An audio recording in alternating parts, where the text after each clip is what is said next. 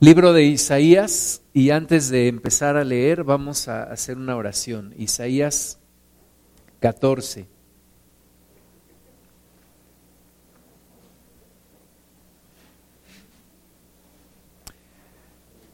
Vamos a orar. Padre amado, gracias te damos en el nombre de Jesús por este tiempo, porque tu palabra está accesible a nosotros, Señor, porque nos has buscado, nos has tocado y nos has dado el interés por conocerte. Gracias porque todo esto viene de ti, Señor, porque nadie puede venir a ti si no es dado por el Padre. Gracias te damos porque nos has acercado. Tócanos, por favor, en este día, Señor. Háblanos a nuestro corazón. Reprendemos todo demonio en el nombre de Jesús. Lo atamos, lo amordazamos y lo echamos fuera de nuestra vida y fuera de este lugar en el nombre de Jesús. Que sea tu palabra en nuestro corazón. Que nada nos distraiga, que nada nos impida recibir tu instrucción, Señor, y que nuestras vidas sean transformadas. Perdónanos, Padre, en todo lo malo que hemos hecho en todo lo contrario que hemos hecho a tu palabra y ayúdanos por favor a cambiar, a caminar en tus caminos. En el nombre de Jesús, para gloria tuya, Padre. Amén.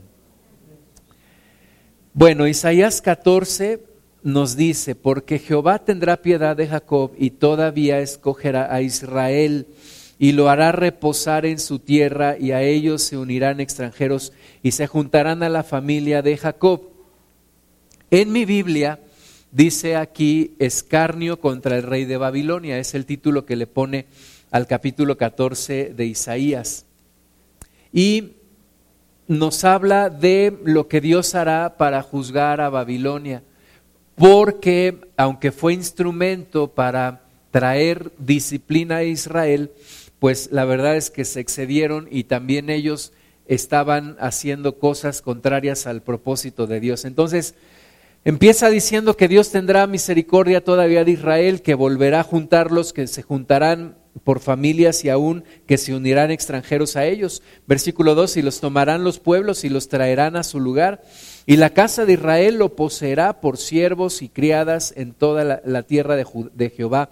Y cautivarán a los que los cautivaron y enseñorearán sobre los que los oprimieron. Y en el día de que Jehová te dé reposo de tu trabajo y de tu temor y de la dura servidumbre en que te hicieron servir, pronunciarás este proverbio contra el rey de Babilonia y dirás, ¿cómo paró el opresor? ¿Cómo acabó la ciudad codiciosa de oro? Quebrantó Jehová el báculo de los impíos, el cetro de los señores, el que hería a los pueblos con furor con llaga permanente, el que enseñoreaba de las naciones con ira y las perseguía con crueldad. Toda la tierra está en reposo y en paz, se cantaron alabanzas. Entonces, está hablándonos aquí del día en el que Dios quitará el, el yugo opresor de Babilonia que había sobre el pueblo de Dios. Pero también nos habla de el yugo opresor del diablo sobre nuestras vidas aunque el, diablo fue usado para disciplinarnos a nosotros, viene una disciplina sobre él, viene un castigo sobre el, enemigo, sobre el adversario. No es que Dios esté de acuerdo con el diablo, no. El, el, Señor permite que el diablo nos cause ciertos problemas pero después viene un castigo sobre el enemigo, sobre el adversario, representado aquí por el rey de Babilonia. Dice el versículo 7 que toda la tierra está en reposo y en paz. Se cantaron alabanzas. Nos habla de ese momento en el cual ya el, el yugo opresor de Babilonia se ha quitado de sobre el pueblo. Dice, aún los cipreses se regocijaron a causa de ti y los cedros del Líbano, diciendo, desde que tú pereciste, no ha subido cortador contra nosotros. El Seol abajo se espantó de ti, despertó muertos que en tu venida saliesen a recibirte. Hizo levantar de sus sillas a todos los príncipes de la tierra y a todos los reyes de las naciones. Todos ellos darán voces y te dirán, tú también te debilitaste como nosotros y llegaste a ser como nosotros. Especialmente, hermanos, quisiera que pusiéramos atención a partir del versículo 11. dice, descendió el Seol, descendió al Seol tu soberbia, y el sonido de tus arpas, gusanos serán tu cama, y gusanos te cubrirán.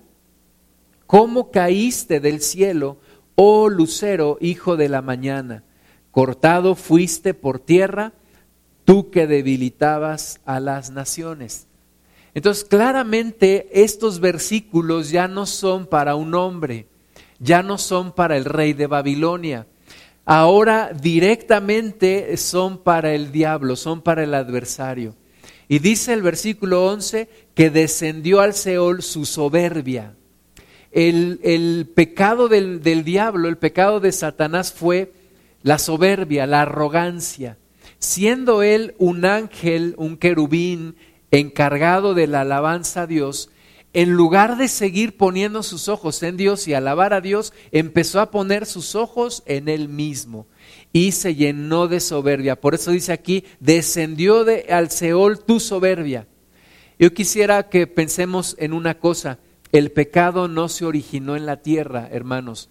El origen del pecado no es en la tierra, el origen del pecado es en el cielo con Satanás. Él se llenó de soberbia y dice que el sonido de sus arpas, gusanos serán su cama y gusanos le cubrirán.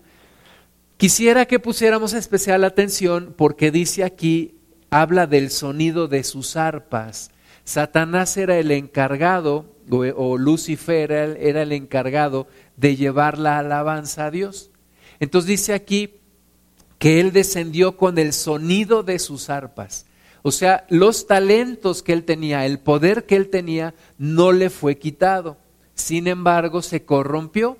Cuando él es echado del cielo, eso, ese, ese talento, esos dones, ese poder que él tenía, no le es quitado, es retenido, sin embargo se corrompe. Antes servía para los propósitos de Dios, ahora sirve para propósitos contrarios al Señor. Versículo 2 está muy claro. Dice, ¿cómo caíste del cielo, oh lucero, hijo de la mañana? Es el enemigo que fue echado del cielo, echado de la presencia de Dios. Ahora, muchas veces hacemos cosas sin saber lo que estamos diciendo. Mucha gente cuando, por ejemplo, está clavando un, clavo con un martillo, de repente se pega en el dedo y que dicen, ay hijo de la mañana. ¿No? ¿Has escuchado? ¿Lo has dicho tú? Mucha gente lo dice hijo de la mañana, sin saber que Satanás es o lucero, hijo de la mañana. Entonces cuando tú estás ahí y dices, oh, hijo de la mañana, estás invocando a Satanás. Mucha gente no lo sabe, mucha gente lo hace y lo, y lo hacen sin saber o otros lo hacen sabiendo. Ahora, cuando yo tenía como 20 años, había una canción de Alejandra Guzmán que se llamaba ten cuidado con el corazón. Entonces cuando yo estaba ahí, este solito, ay, no tengo novia, ay, me siento solo. La canción de Alejandra Guzmán, ten cuidado con el corazón. ¿Y qué dice esa canción tan tierna? Pues dice, ángel o demonio tú, caes del cielo azul, lentamente igual que un blues, no llores así. Luego le dice, te presto mi saco gris y camino junto a ti. Y luego le dice ángel tierno querubín. O sea, esa canción es una consolación a Satanás. Satanás que fue echado del cielo es un ángel, un querubín, y pues esta mujer lo está consolando, junto con todos los que en su concierto están levantando las manos y están cantando. Entonces, el diablo fue un ser creado, es un ser creado, no es Dios, porque no, no fue creado él a sí mismo, Dios no tiene creador, Satanás sí fue creado, pero fue echado del cielo. Fue echado del cielo y dice, cortado fuiste por tierra, tú que debilitabas a las naciones. Es echado del cielo y él se viene para la tierra.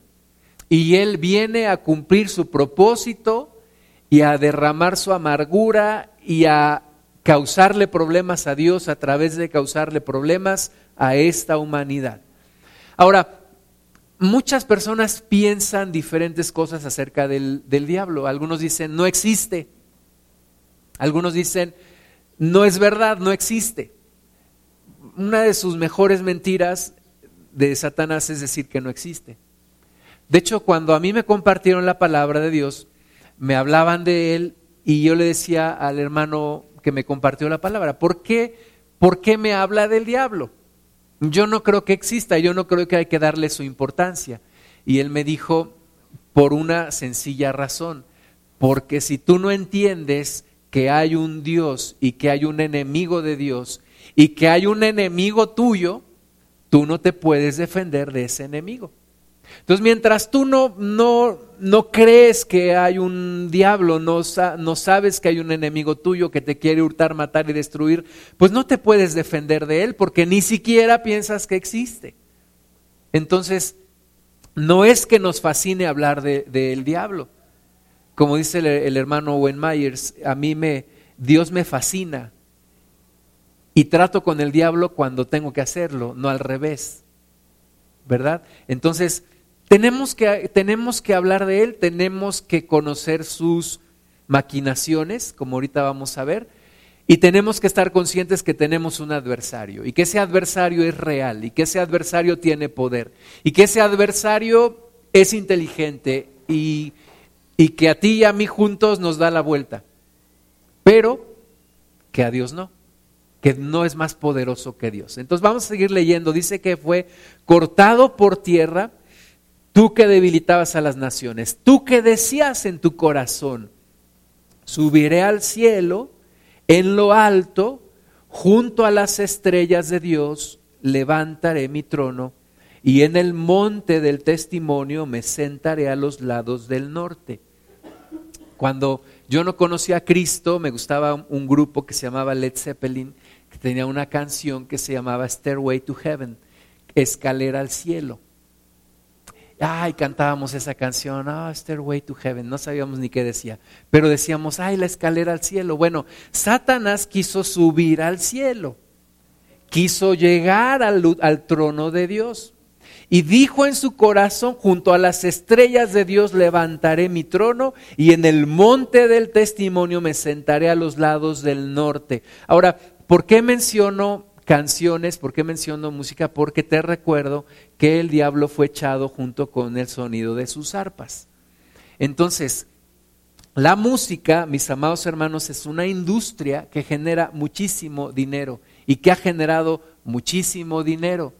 Genera mucho dinero a través, a través de algo que la gente no quiere, no quiere entender y, muchas veces cuando le dices no lo quiere entender y yo muchas veces no lo quería entender. La música no es solamente un pasatiempo, la música tiene un trasfondo más importante y el fondo de lo que, para lo que fue creado la música es para la adoración, para la adoración a Dios. Para eso fue creada la música. O sea, la música no fue creada para que Timbiriche se hiciera rico o hiciera su concierto de reencuentro o para que los grupos de rock se hagan famosos. La música fue creada para la adoración a Dios. Y el encargado de llevar la adoración a Dios era Lucifer, pero se corrompió, se llenó de soberbia, fue echado del cielo, se viene con su música y él quería ocupar el trono de Dios, es decir, quería un lugar de adoración. Entonces, cuando es echado a la tierra, él sigue buscando un lugar de adoración. ¿Y quién busca que lo adoren? Pues la humanidad. Eso es lo que él está buscando, que lo adore la humanidad. Él está buscando un trono de adoración. ¿Y cómo lo hace? A través de la música a través de la música. Entonces la música no es un simple pasatiempo. Por eso la música es tan importante para la gente, para nosotros. Este, casi todas las personas tienen preferencias musicales, casi todos escuchan música todos los días. No es una coincidencia. Cuando yo era, eh, estaba en el mundo, me gustaba observar, me gustaba estudiar acerca de la música rock, porque a mí me gustaba la música rock. Entonces, de vez en cuando pasaba en un programa en la televisión, se llamaba Estudio 54, con un hombre que se llamaba Jaime Almeida, y este hombre pasaba documentales y hablaba de muchas cosas, pasaba la música, pasaba entrevistas, Me acuerdo que pasó una entrevista de un hombre llamado Jimi Hendrix. Jimi Hendrix fue uno de los, uno de los guitarristas más famosos en la música rock, un requintista. Y, y bueno, y él dijo una cosa. Él dijo que a través de la música se puede conquistar y se puede cautivar el alma de una persona. A través de la música.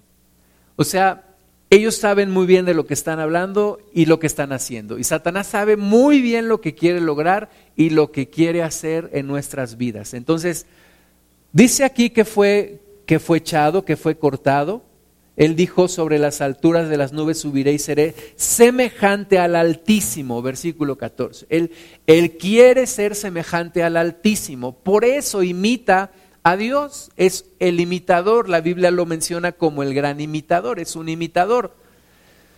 Este, de nuevo, cuando, cuando yo estaba en el mundo, me llamaba la atención, y ayer platicábamos, Pablo, Claudio y yo, un poquito de esto, y yo me acuerdo que descubrí, porque alguien me lo comentó, digo, alguien de los mismos que le gustaba la música que a mí me gustaba, el símbolo del macho cabrío el símbolo del macho cabrío que es una, una estrella de cinco picos con un pico hacia abajo y representa al macho cabrío, tiene la figura del macho cabrío. Y yo me di cuenta, me llegué a enterar que había personas que hacían sacrificios de animales al diablo.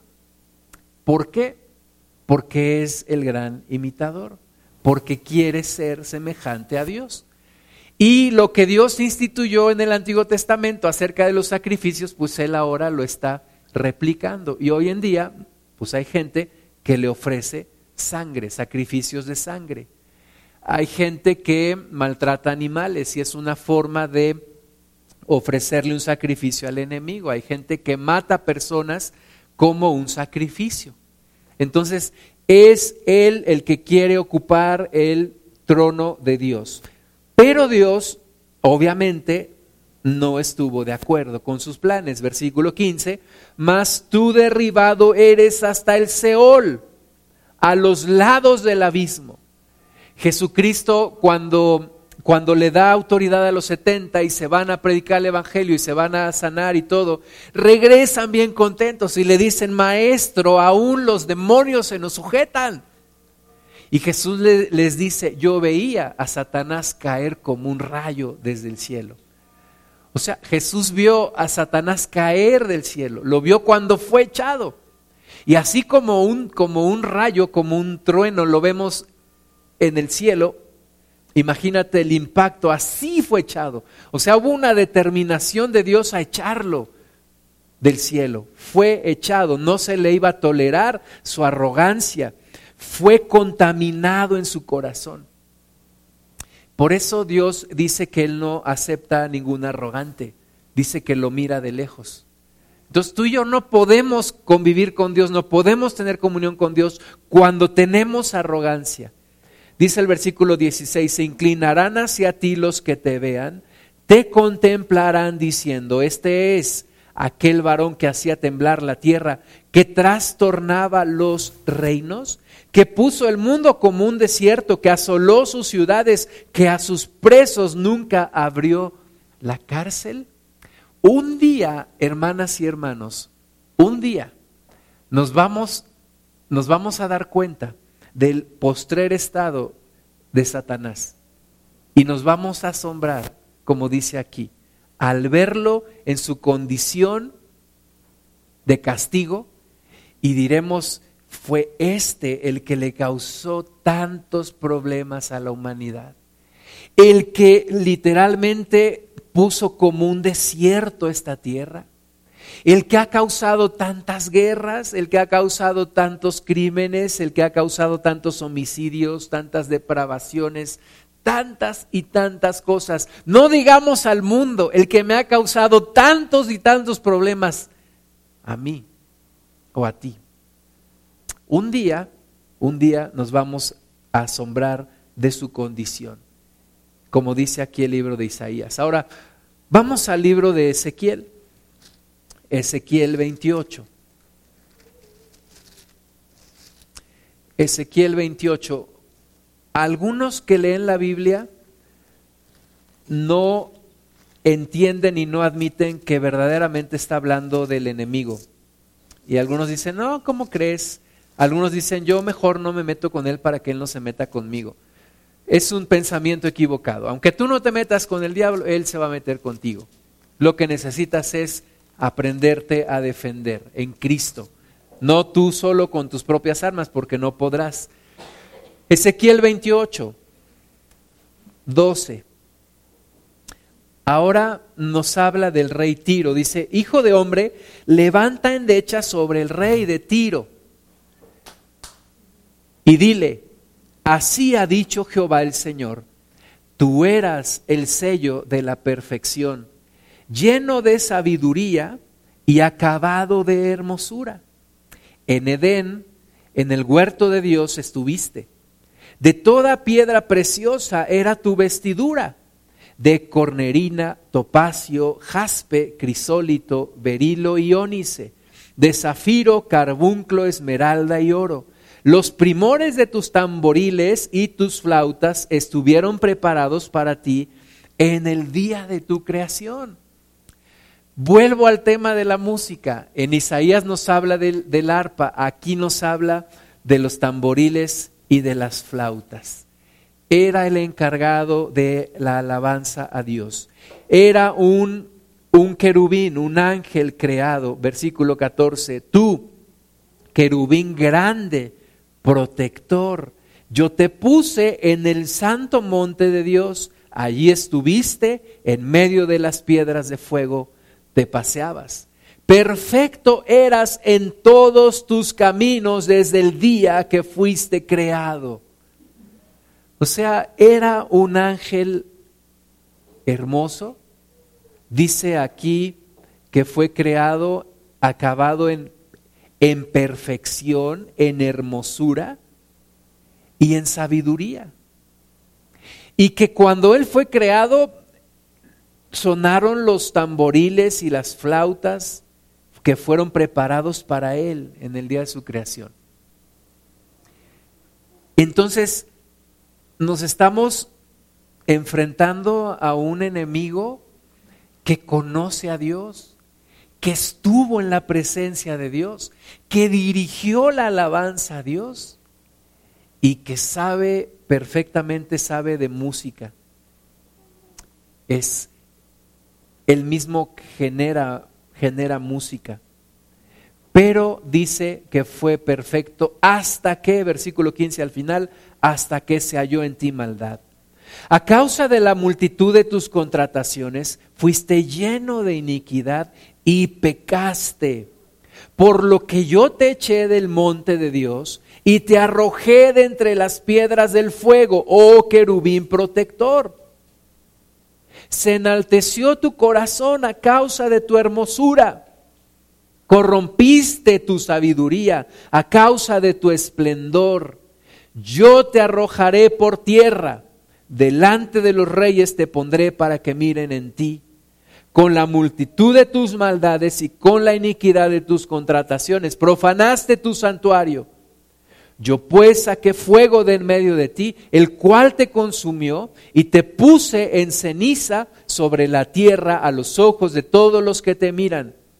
Todos los que te conocieron de entre los pueblos se maravillarán sobre ti espanto serás y para siempre dejarás de ser. Ese es el castigo que viene sobre el adversario, ese es el castigo que viene sobre el maligno, sobre Satanás. Un ángel que se corrompió, un querubín que se corrompió, un querubín que se llenó de soberbia y que en lugar de ver a Dios como el objeto de su adoración, empezó a verse a sí mismo y empezó a desear la adoración que era para Dios, él la quiso para sí mismo. Dios lo echó y su poder y su sabiduría se corrompen, no se lo quita Dios, porque Dios respeta su, propia palabra y la Biblia dice que los dones y el llamado son irrevocables y eso se cumple aún en el enemigo.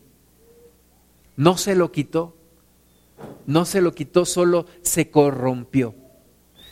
Y ahora, pues el problema es que nosotros tenemos que estar lidiando con, con él.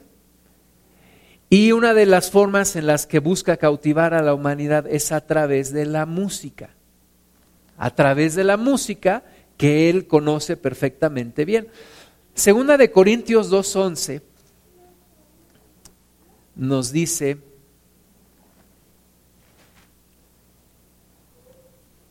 para que Satanás no gane ventaja alguna sobre nosotros, pues no ignoramos sus maquinaciones. Entonces, no hay que ignorar las maquinaciones del maligno. No hay que hacer como que no existe. No, hay que conocer sus maquinaciones. Ahora, no me voy a poner a leer libros de satanismo y nada de eso, pero sí necesito entender la forma en la que opera en este mundo. Y una de las formas en la que opera, y es un poco lo que quisiera que hablemos, es a través de la música. A través de la música. Y a través de la música cautiva y destruye la vida de las, de las personas. ¿Dónde, ¿Dónde, es el origen de la música? Como ya decíamos, eh, Dios crea la música para adorarle a Él. Cuando el diablo es echado, pues entonces este propósito se corrompe, se, se ensucia, como muchas de las cosas, ¿verdad? Que el diablo ha ensuciado y el hombre le hemos ayudado a ensuciar. Vamos a Génesis 4:21, nos habla de los descendientes de Caín. Sabemos que Adán y Eva faltaron al primer mandamiento, amar a Dios. Caín falta el primero y el segundo, amar a Dios el primero, amar a tu prójimo el segundo. Y Caín mata a su hermano Abel y es echado y trae una maldición este Caín sobre su vida y, y aún trae una maldición para que nadie se atreva a matarlo. Y tiene su esposa, tiene descendencia y uno de sus descendientes Génesis 4:21 se llama Jubal, dice el nombre de su hermano fue Jubal, el cual fue padre de todos los que tocan arpa y flauta. Obviamente esta música que empieza a crear este hombre, que es padre de todos los que tocan arpa y flauta, pues ya no era una música para alabar a Dios. Ya no era una música enfocada en el propósito original de la música, que era la alabanza a Dios. Ahora era una música, pues para cantar a lo mejor de sus miserias, de sus penas, de sus dolores, de los crímenes, de la violencia. Digo, yo no sé si había reggaetón en aquel entonces, pero, o heavy metal o no sé qué, pero seguramente su música no era ya para alabar a Dios. Y entonces se empieza a corromper. Y todo esto guiado por el adversario, guiado por el enemigo. Y llegamos a, lo que es la música contemporánea, llegamos a lo que es la música popular de nuestros días. Desde que yo era niño me gustaba la música y, la primera influencia que tienes sobre música es la que escuchas en tu casa, ¿no? ¿Y qué música escuchas en tu casa? Pues la que oyen tus padres. Entonces yo crecí pues escuchando toda esta música, mi papá le gusta mucho los tríos y todo esto, a mi mamá que los pasteles verdes, que los ángeles negros, que y además fíjate en los nombres, ¿no? Y todos esos. Y entonces un día mi mamá como que le, le nació el gusto de escuchar la música de los Beatles, ¿no? Era eh, por ahí de los ochentas, cuando habían matado a John Lennon, y entonces empieza a poner esa música, y a mí me empezó a gustar. Yo la empecé a oír y ya no la oía nada más cuando la ponía mi mamá, sino que yo también la empecé a poner, la empecé a buscar en el radio. Y no solamente la empecé a poner en el radio, empecé a comprar discos, empecé a comprar la música, me empecé a interesar, la música me empezó a cautivar. Después ya no solamente quería escuchar la música, quería ser como los que tocaban esa música. Quería parecerme a los que tocaban esa música. Quería pensar como los que tocaban esa música. Quería ser como ellos.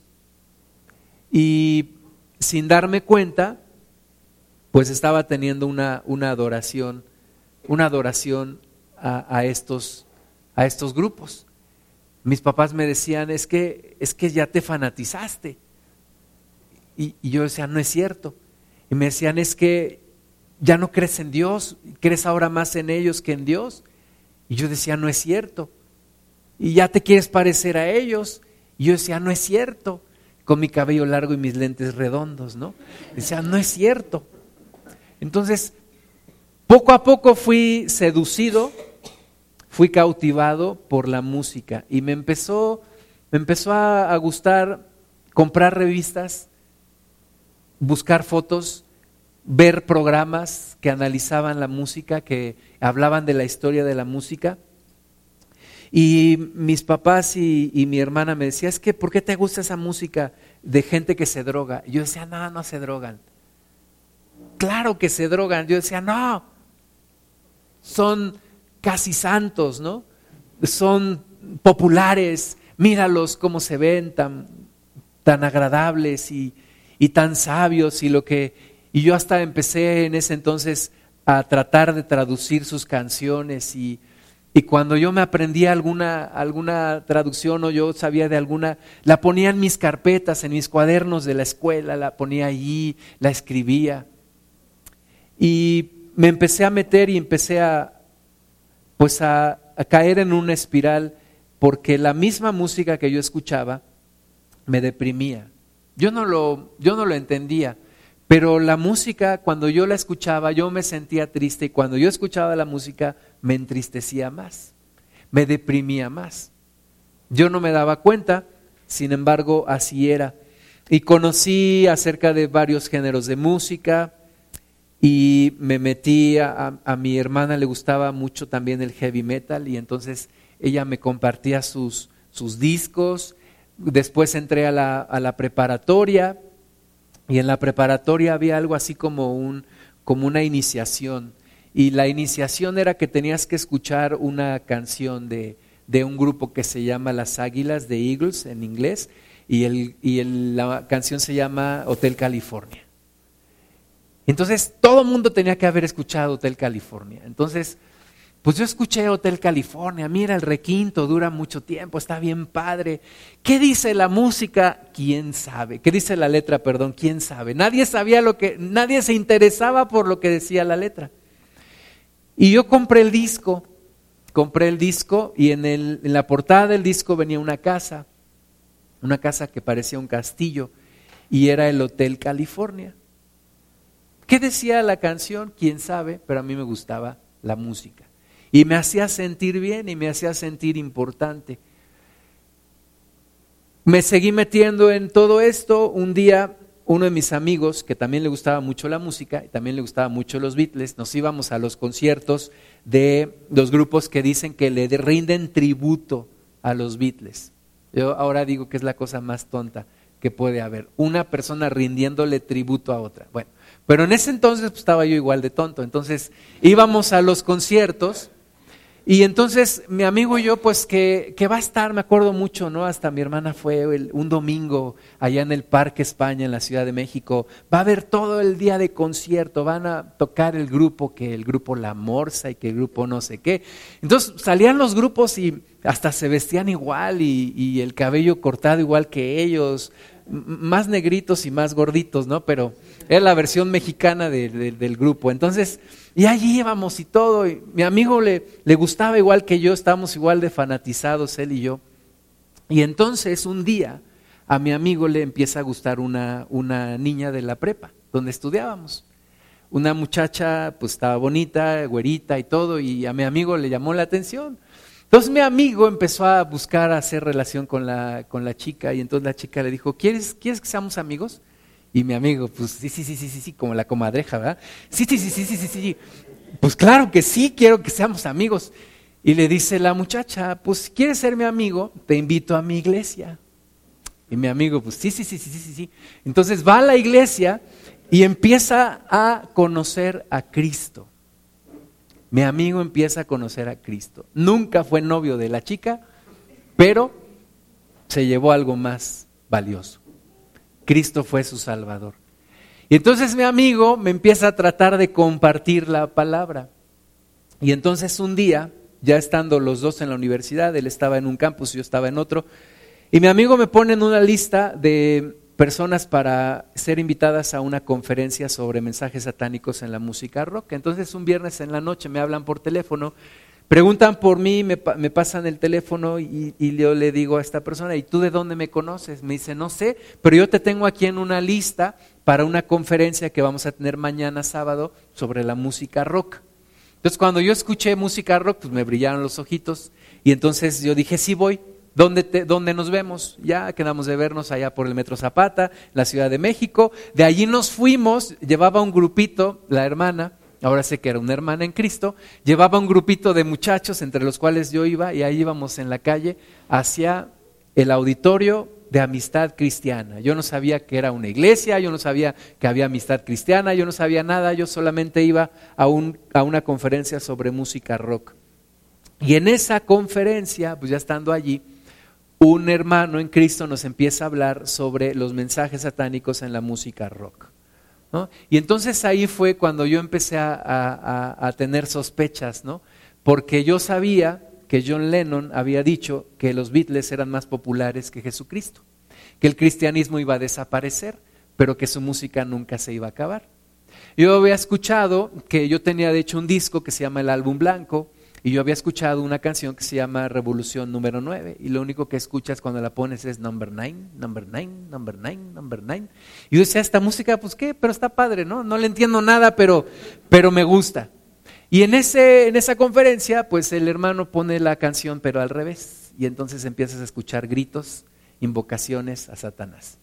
Y entonces empecé a sospechar, dije, a lo mejor lo que me decían mis papás y mi hermana sí era cierto. Y sigue hablando y nos dice, miren, no es casualidad el día que John Lennon hace esta declaración, es el mismo día que saca el, álbum blanco. ¿Y sabes por qué se llama el álbum blanco? Es un álbum que era pues, un álbum blanco, tal cual, ¿no? No tenía nada en la portada, era un álbum completamente blanco. Y se llamaba así porque es el álbum blanco de Satanás. Yo dije, ah, caray, esta no me la sabía.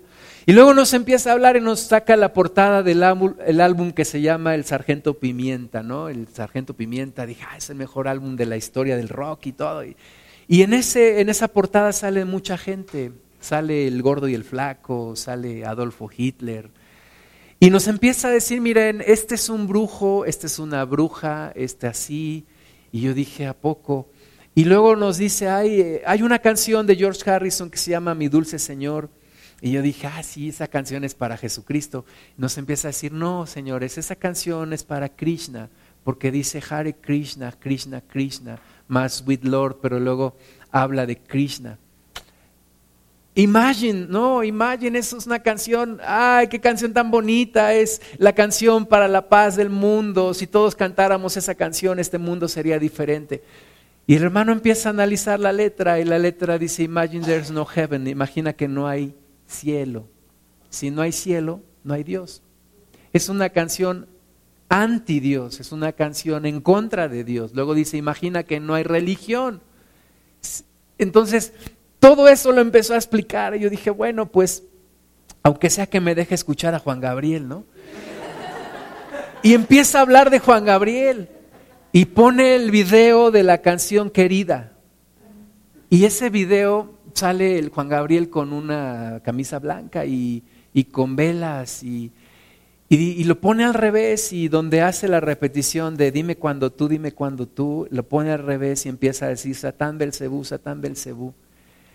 Y yo dije, pues aunque sea Alejandra Guzmán, entonces, y también nos pone Alejandra Guzmán, pues, híjole, y entonces pues se te cierra todo tu mundo. Dije, pues toda la música que yo escucho, toda la música que yo escucho, nos empieza a hablar de Kids, Kids significa Kids in Satan Service, niños al servicio de Satanás, y ACDC, después de Cristo viene el diablo, y Guns N' Roses, y todo, y toda la música. Y no es exageración, no es exageración. Después, por aquellos tiempos, eh, en el periódico salió que uno de estos grupos, Guns N' Roses, había venido a dar un concierto a la Ciudad de México. A ese concierto fue un muchacho, un adolescente que tenía problemas. Después del concierto llega a su casa, su mamá lo reprende y él la mata. Entonces, todas estas cosas no son casualidad, no, no es obra de la mercadotecnia. Yo le platiqué a algunos de mis amigos, me dijeron, no te preocupes, eso lo hacen por mercadotecnia, eso lo hacen para ganar gente, eso lo hacen para, para tratar de ser especiales. ¿Y qué crees? No es solamente mercadotecnia, hay realmente un pacto con Satanás de adoración, de buscar adoradores, a cambio de ofrecerles dos cosas, fama y dinero. Fama y dinero. Te recomiendo una película, se llama Poema de Salvación, en donde habla mucho de esto, de un testimonio real. Y entonces, bueno, también es una realidad cuando yo me pongo a analizar un poco, John Lennon lo mataron, lo mató uno de sus propios fans, que solamente dice que escuchó la voz de alguien que le decía que lo tenía que matar. Entonces fue a su departamento en Nueva York, allá en el Central Park, entró a su, a su edificio, lo esperó en la puerta, le dijo, ¿eres tú John Lennon? Dijo, sí, yo soy, y en ese momento lo mató. Y sabes que también analizando un poquito la letra de la música, porque John Lennon estuvo, estuvo sin escribir canciones varios años, cuando él empieza a escribir, empieza a hablar de Dios. Y tiene una canción que dice, Dios bendiga nuestro, nuestro matrimonio y nuestro amor. Y entonces es cuando al diablo pues ya no le pareció. Por supuesto John Lennon no era cristiano, era, traía ondas de, del Medio Oriente y de la nueva era y un montón de cosas ahí. Pero cuando ya al, al, al diablo no le conviene, pues entonces se acaba el trato y lo mataron. No es casualidad tampoco que Juan Gabriel muere a sus 66 años de edad. Entonces, hermanas y hermanos, todo esto lo tenemos que entender por una, por una sencilla razón. Tienes que cuidar la música que escuchas. Tienes que cuidar la música que oyen tus, tus hijos. Tienes que tener cuidado con la música. No es un juego, no es una casualidad, no es coincidencia, no. Hay una mente detrás de todo esto, hay un plan detrás de todo esto. ¿Sabes cuánta, cuánto tiempo un joven escucha música al día? Hoy en día ahora con sus audífonos que se los ponen y, luego hasta los andan atropellando porque van en la calle y no saben ni qué está pasando. ¿Sabes cuánto tiempo escucha la música esa persona? Y sabes todo lo que está recibiendo y todo lo que lo están influenciando y el tipo de mensaje que está recibiendo. Es importante que cuidemos lo que escuchamos. Cuando yo recibí a Cristo, traté de escuchar la música del mundo, ya no sentí paz en mi corazón, dije, no vuelvo a escuchar esta música. Intenté quedarme con algunos discos, ¿no? De este, ay, de Carpenters, pues está tierno, este, Bread, ahí un grupo que se llama Bread que me gustaba y también pues, está romanticón, pero me deprimía. Y dije, un día dije, no más, voy a llenarme de Cristo. Y encontré en el Señor y en la música y en las alabanzas una verdadera razón para cantar una verdadera razón para deleitarme en la música. Si yo hubiera podido, yo hubiera sido músico, porque la música me gusta mucho. Desgraciadamente o afortunadamente, nunca, lo, nunca, nunca aprendí a tocar. Pero hoy en día me gozo porque mis hijos tocan, cantan, saben de música, pero con un propósito, es para Dios, es para Dios, solo para Dios. Hay un grupo, me gustaba mucho Torre Fuerte, ellos fueron músicos de Luis Miguel, y hay una canción que tienen ellos que dicen que se cansaron de, de estar ofreciendo para nunca dar y de estarle cantando algo vano. Y entonces ahora le cantan a Jesucristo. Y es cuando debemos encontrar verdaderamente el sentido, no solamente de la música, el sentido de la vida. El sentido de la vida es Dios. O sea, apartado de Dios no puedes lograr absolutamente nada. La música que escuchas, si es música del mundo, te va a llevar aparte de Dios, te va a llevar a lugares completamente fuera de la voluntad de Dios, completamente fuera del propósito de Dios. Lo que empezó como algo que tenía, que tenía sentido para los jóvenes, lo que empezó como algo inocente, la música rock, el rock and roll, está terminando completamente con una verdadera depravación y que ha traído problemas como drogas, como libertinaje sexual, como tantas y tantas depravaciones que hay el día de hoy. No es casualidad. No es casualidad, hermanas y hermanos. Y hay gente que dice, bueno, pero yo escucho música de amor. ¿Música de amor? ¿Y cuál es tu música de amor? No, pues esa música de que, que me perdone tu señora, ¿verdad? Y está hablando de adulterio. O sea, esa no es música de amor. Y que, y que te voy a dejar y que quién sabe qué tanta cosa. O sea, esa no es música de amor, es música de ardidos, es música de, de dejados. o sea, no, esa no es música de amor.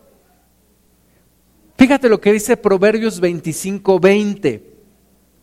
Dice, el que canta canciones al corazón afligido, ¿Es como el que quita la ropa en tiempo de frío o el que sobre el jabón echa vinagre? A ver, tú quítate la ropa en tiempo de frío. ¿Y qué sientes? Pues dice que así es el que canta canciones al corazón afligido. Cuando andas mal, escuchas música, ah, pues póngame una de los Bokis, o póngame una del Juanga. ¿Qué pasa? Pues más mal te vas a poner. ¿Por qué? Porque no te hace bien a tu corazón, te hace daño. Cuida la música, cuida la música que escuchas, cuida lo que oyes. Génesis 2.7. ¿Por qué nos gusta tanto la música? Génesis 2.7. Dice que Dios creó al hombre. Dice entonces Jehová Dios formó al hombre del polvo de la tierra y sopló. Sopló, a ver, repite conmigo, sopló sopló en su nariz aliento de vida y fue el hombre un ser viviente. La palabra sopló en, el hebreo es neshama, que significa aliento vital.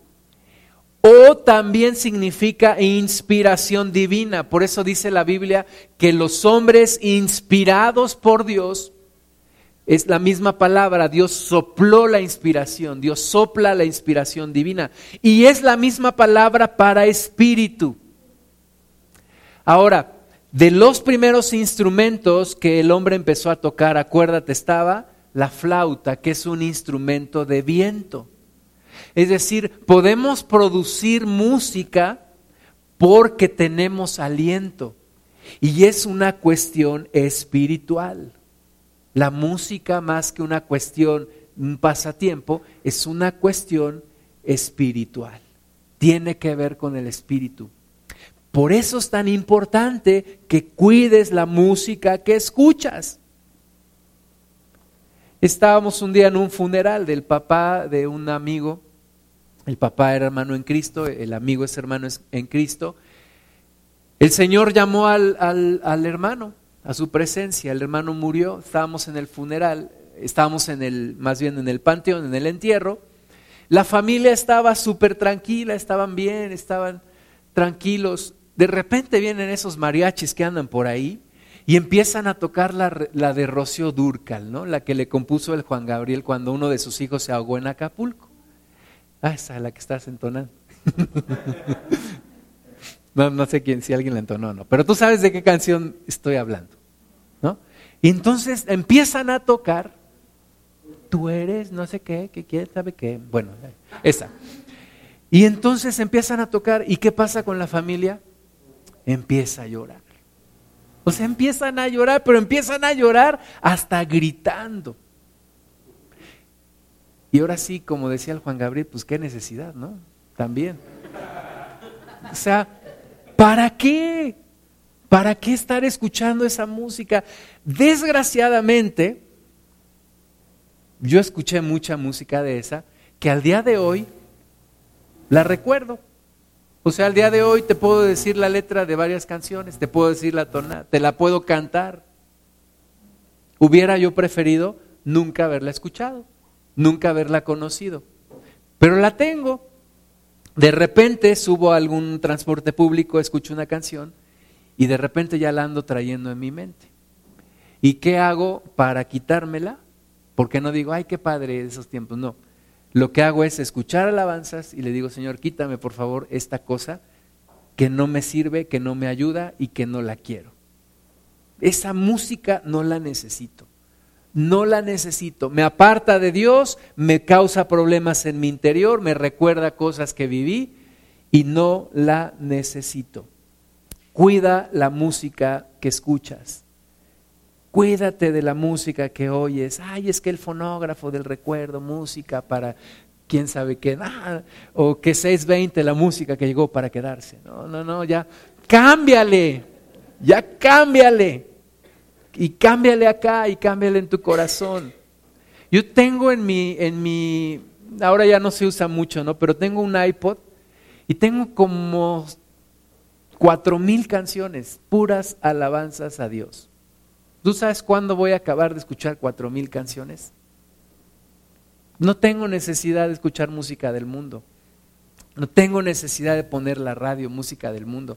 No tengo necesidad de, regresar al lugar de donde ya salí. Ahora, Juan 4, 23. Juan 4, 23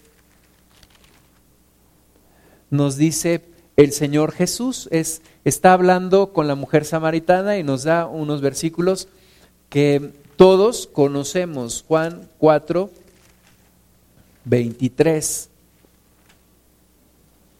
Dice, mas la hora viene y ahora es, cuando los verdaderos adoradores adorarán al Padre en espíritu y en verdad porque también el Padre tales adoradores busca que le adoren.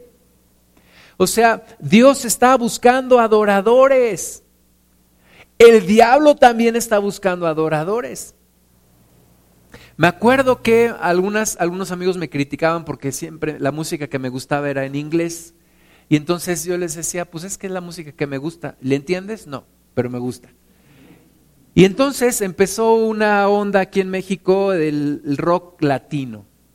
Y oh, el rock latino en español, la música en tu idioma. Y, y empezaron a salir grupos como Soda Stereo de Argentina y los caifanes y no sé qué tanta cosa. Y entonces salió uno, un argentino que se llama Miguel Mateos, que cantaba, nene, ¿qué vas a hacer cuando seas grande? ¿No? Y entonces él tiene una canción que dice, no es posible que tal castigo nos haya sido impuesto. Por Dios o por quien sea, vamos a darle pelea. Eres mi obsesión. Eso decía el, canto. Los que son de mis tiempos se acordarán de él. ¿Qué te está diciendo el canto? Analízalo. Dice, no es posible que tal castigo nos haya sido impuesto. Por Dios o por quien sea. O sea, no es posible que Dios nos haya impuesto tal castigo. Y luego dice, vamos a darle pelea. ¿Vamos a darle pelea a quién? A Dios. Pues yo estaba igual de fanatizado y no lo entendía y lo cantaba y me gustaba y lo defendía. Hoy en día tengo que abrir los ojos y tengo que defender lo que yo creo. Y lo que yo creo es en Dios y el que verdaderamente me da la vida es el Señor. Álvaro López, este ex baterista de Luis Miguel, en una ocasión le escuché decir, la gente en un concierto, en sus buenos tiempos de Luis Miguel, ahora ya no, pero en sus buenos tiempos, la gente le aplaudió por no sé cuántos minutos, creo que como por 20 minutos. Y dijo, ¿Y qué les da Luis Miguel a cambio de ese aplauso de 20 minutos? Sus dientes nada más. ¿Verdad? Una sonrisa, ¿no? Gracias. Y ahora en Cristo no queremos alabar a Dios. No queremos aplaudirle, no queremos cantarle, no queremos danzarle. Y en el mundo todos los desfiguros que hicimos. ¿A cambio de qué? A cambio de nada a cambio de nada, a cambio de un vacío en el interior, a cambio de una de, una cruda moral, de una, de una, de un desierto en el alma.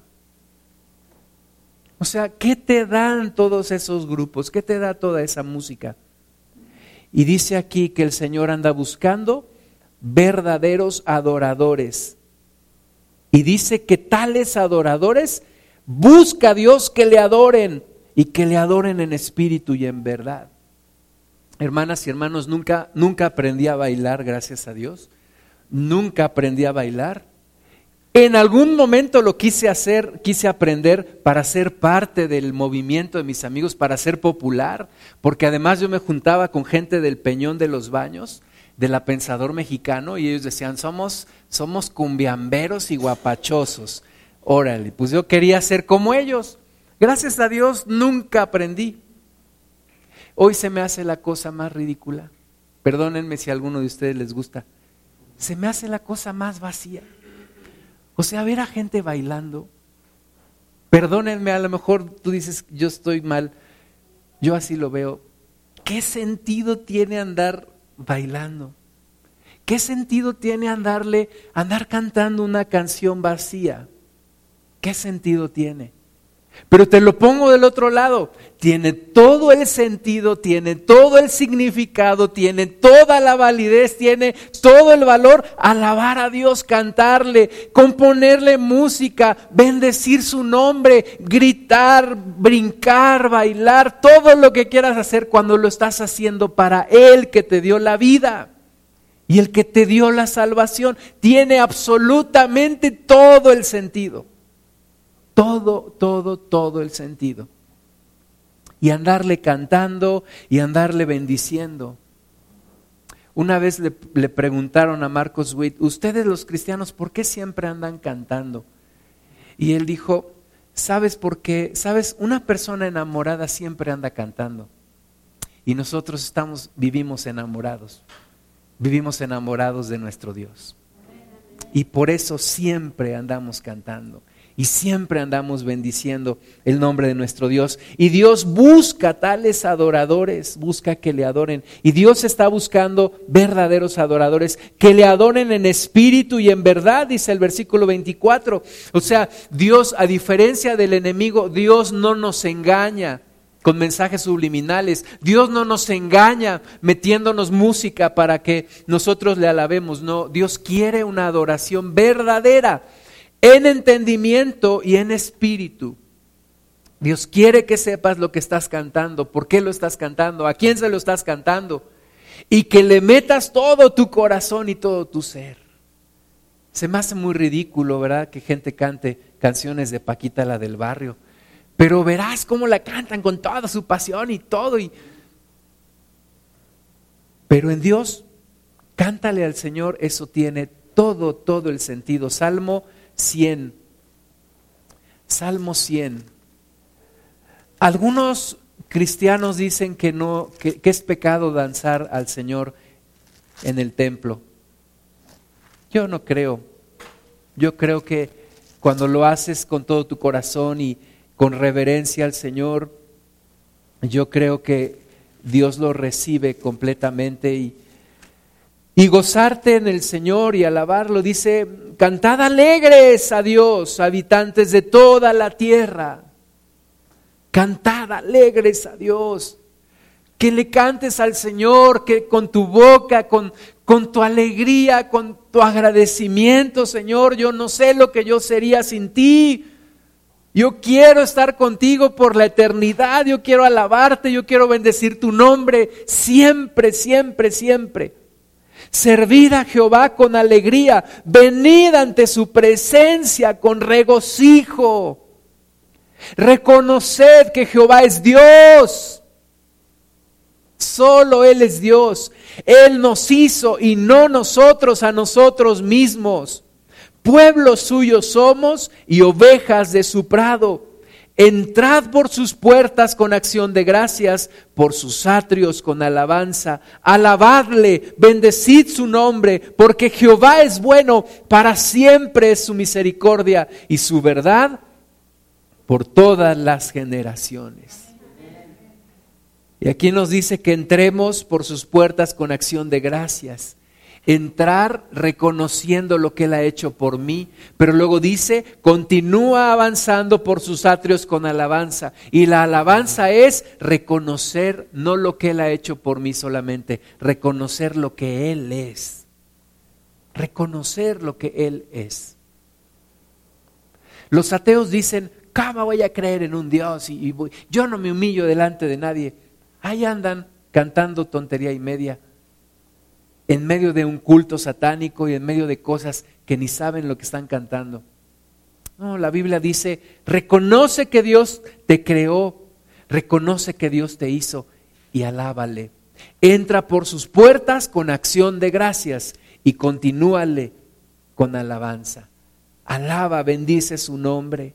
No te quedes callado, no te quedes callada. Cuando estamos adorando al Señor, entra en la adoración de manera activa. ¿Cuánto trabajo me costó a mí romper el esquema religioso cuando yo iba a, la misa en el catolicismo? Pues yo veía que los señores cruzaban sus brazos y nadie cantaba, nada más cantaban algunas mujeres y algunos niños. ¿Y cómo me costó trabajo empezar a cantarle al Señor en las reuniones, en el culto? Y hubo un momento en el que dije, a mí no me importa nada, yo voy a cerrar mis ojos, yo voy a cantarle a Dios. Yo voy a levantar mis manos, yo voy a danzarle al Señor, a mí no me va a importar nada. Yo no sé lo que piensen de mí, pero yo quiero alabar a Dios, yo quiero bendecir su nombre, yo quiero decirle cuán agradecido estoy de todo lo que Él ha hecho por mí y quiero reconocer lo que Él es. Así que si tú no participas activamente en los tiempos de alabanza y de adoración, te estás perdiendo de una gran bendición. Te estás perdiendo de una gran bendición. Yo no cantaba ni el himno nacional en la escuela. Cuando conozco a Cristo dije, yo tengo que cantarle al Señor, yo quiero cantarle al Señor. Me acuerdo que había días en los que me iba a hacer el aseo la congregación donde estaba en México, cerraba la puerta, ponía la grabadora a todo volumen, y empezaba a cantarle al Señor. Me acuerdo que en una ocasión había un hermano, estaba tocando y tocando afuera. Yo no le abría porque yo estaba alabando a Dios. Lo malo que venía a ayudarme, pero bueno. Salmo 150, alabad a Dios en su santuario. Alabadle en la magnificencia de su firmamento. Alabadle por sus proezas alabadle conforme a la muchedumbre de su grandeza, alabadle a son de bocina, alabadle con salterio y arpa, con pandero y danza, alabadle, alabadle con cuerdas y flautas, alabadle con címbalos resonantes, alabadle con címbalos de júbilo. Todo lo que respira, alabe a Jehová. Aleluya. Amén. Todo lo que respira, alabe a Jehová. ¿No quieres alabar a Jehová? Entonces no respires. Tú respiras, alaba a Jehová, dale la gloria. Vamos a ponernos de pie. Vamos a alabar al Señor, vamos a decirle al Señor, aquí está mi adoración para ti. Aquí está todo mi ser para ti, Señor. Levanta tus manos. Te voy a decir una cosa. Dios nos dio un instrumento. Es nuestra garganta. Nuestra garganta tiene cuerdas y esas cuerdas sirven para emitir sonidos. Y esas cuerdas sirven para alabar a Dios. Dios nos dio el, lenguaje, la comunicación, para que le alabemos. Levanta tus manos y empieza a alabarle al Señor. Dile cuán hermoso es Él. Dile, entra por sus puertas con acción de gracias. Dile, gracias Señor por lo que has hecho por mí. Gracias Padre por bendecirme. Gracias por darme salvación. Gracias Dios por bendecir a, mis, a mi esposa, a mis hijos. Gracias, Padre, por bendecir a mis padres, a mis hermanas. Gracias, Señor, por bendecir a mis suegros, a mis cuñados. Gracias, Padre, por bendecir a mis hermanos en Cristo. Gracias, Dios, por mi trabajo. Gracias, Padre, por mi casa. Gracias por la paz que tú me das. Gracias por el lugar donde yo vivo. Gracias por el trabajo que yo tengo Gracias Señor por la salud que tengo ahora. Gracias Padre Santo porque hoy no me quedaré sin comer. Gracias Señor porque puedo poner toda mi carga delante de ti y tú la vas a sustentar. Sigue dándole gracias, no te quedes callado. Bendice su nombre. Gracias Padre amado porque eres bueno con nosotros. Gracias porque a una edad te he conocido y ahora sé que no me hice yo mismo, sino que tú me creaste, tú me hiciste en el vientre de mi madre, tú me apartaste para que yo te dé la gloria, para que yo te dé la honra, para que yo te alabe. Perdóname, Señor, el tiempo que perdí. Perdóname, Padre, todo el tiempo que estuve alejado de ti. Perdóname, Señor, haberme fanatizado. Perdóname, Dios, haber ido en contra de tus propósitos. Perdóname, Señor, haber adorado al diablo. Perdóname, Dios amado, todo lo que yo hice fuera de ti.